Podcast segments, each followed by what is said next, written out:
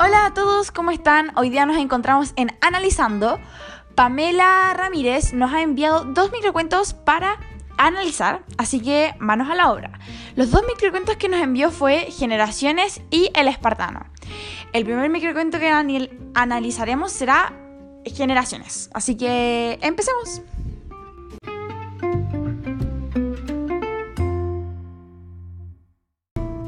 Eh, bueno, antes de partir necesitamos eh, leer nuestro microcuento para poder analizarlo y dar nuestra opinión.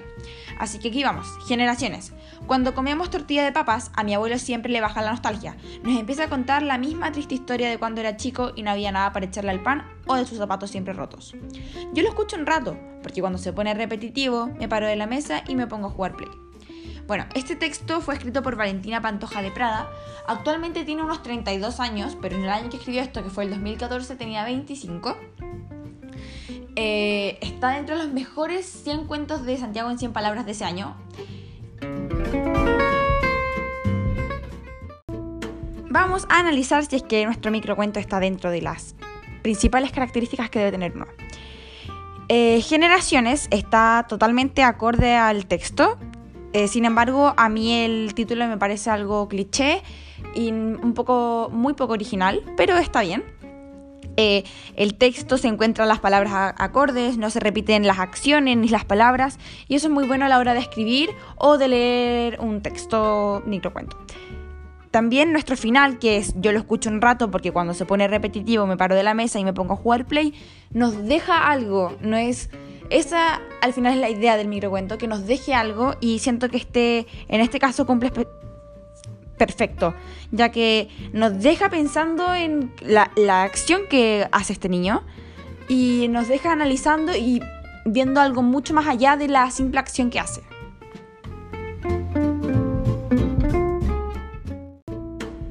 Bueno, la idea principal o lo que yo siento que intenta transmitirnos este microcuento es de un abuelo hablándonos de su pasado, intentando transmitirle esto a su nieto de manera no de victimizarse, sino que de contarle todo lo que él pasó y de manera de que él debe agradecer todo lo que tiene hoy en día y claramente vemos que el niño le responde eh, que no le interesa, no, no con esas palabras claramente, pero sí con como eh, no interesado en lo que le está contando su abuelo.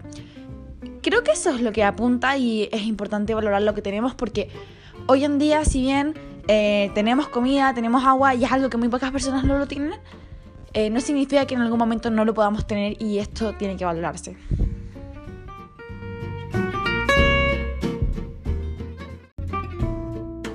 Bueno, una vez analizado nuestro primer microcuento, analizaremos nuestro segundo microcuento. Antes de empezar debemos leerlo, así que acá vamos. El espartano.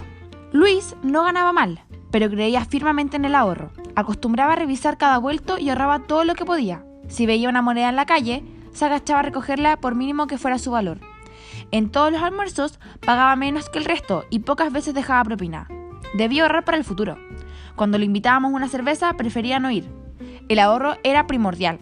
En vacaciones se quedaba en casa para poder ahorrar unos pesitos. A Luis lo atropellaron ayer. Nunca vi un féretro tan maravilloso.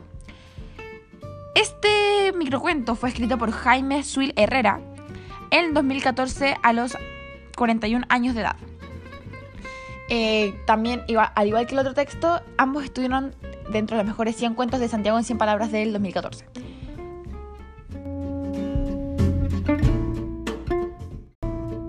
Analizando nuestro segundo microcuento, El Espartano, me parece un título muy original, muchísimo más que el Generaciones. Está acorde con el texto, que al final esa es la idea, más que la originalidad, que eso también es un punto, pero no tanto como que sea acorde con el tema. Eh, el texto me parece que está bien escrito, eh, no se repiten las acciones y eso es muy bueno. Nuestro final es impactante, nos deja choqueados, nos deja pensando en qué tanto aprovechamos nuestra vida y eso también es súper importante. Recuerden que no siempre los micro, el final del microcuento la idea del final del microcuento es que nos deje algo, que nos deje pensando, que nos deje con algo, una espinita. Y esa es la idea, ir reflexionando. Y también pueden ser finales abiertos.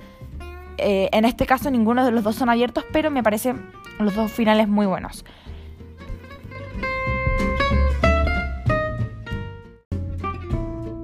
nuestro tema principal o lo que yo siento que nos intenta transmitir es el aprovechar nuestra vida si nos damos cuenta del personaje principal. Luis se pasa su vida eh, ahorrando todo lo que pueda, todo lo que pueda por si es que algún día lo va a ocupar, porque algún día le va a servir, porque algún día va a poder vivir su vida. Y lo atropellaron, eh, no pudo seguir con su vida y la última frase, nunca vi un ferretro tan maravilloso, es como nos da a entender de que es como que se hubiera ahorrado toda su vida para, para tener un féretro bonito que al final ni siquiera él lo va a ver porque obviamente está muerto. Em, y eso me parece muy eh, impactante. Al igual que es, igual que el dicho que dice no dejes para mañana lo que puedas hacer hoy día. Eh, creo que esto como que apoya ese mismo dicho. Y eso me gusta mucho y por eso mismo lo elegí porque al momento de yo leerlo me dejó impactada eh, y al pensar de que todos los días vamos dejando, no, mañana lo hago, mañana lo hago, otro día y nos vamos percatando de que tal vez no hay un mañana y por eso es importante hacer las cosas hoy cuando las tenemos.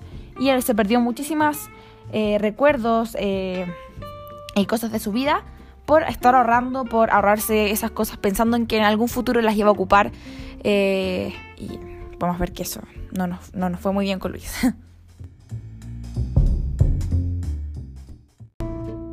Bueno, antes de terminar con nuestro podcast, eh, vamos a hacer una pequeña conclusión. El espartano me gustó muchísimo más que Generaciones, pero por algo de gustos. Eh, siento que ambos están bien escritos, ambos me impactaron su final. Eh, el título, Generaciones no me gustó tanto porque ya lo expliqué antes, pero el espartano me gustó mucho y los encontré los dos textos muy, muy, muy, muy buenos. así que eso, ojalá vernos en un próximo podcast que dejen los microcuentos que quieren que analicemos la próxima vez. Nos vemos, un saludo.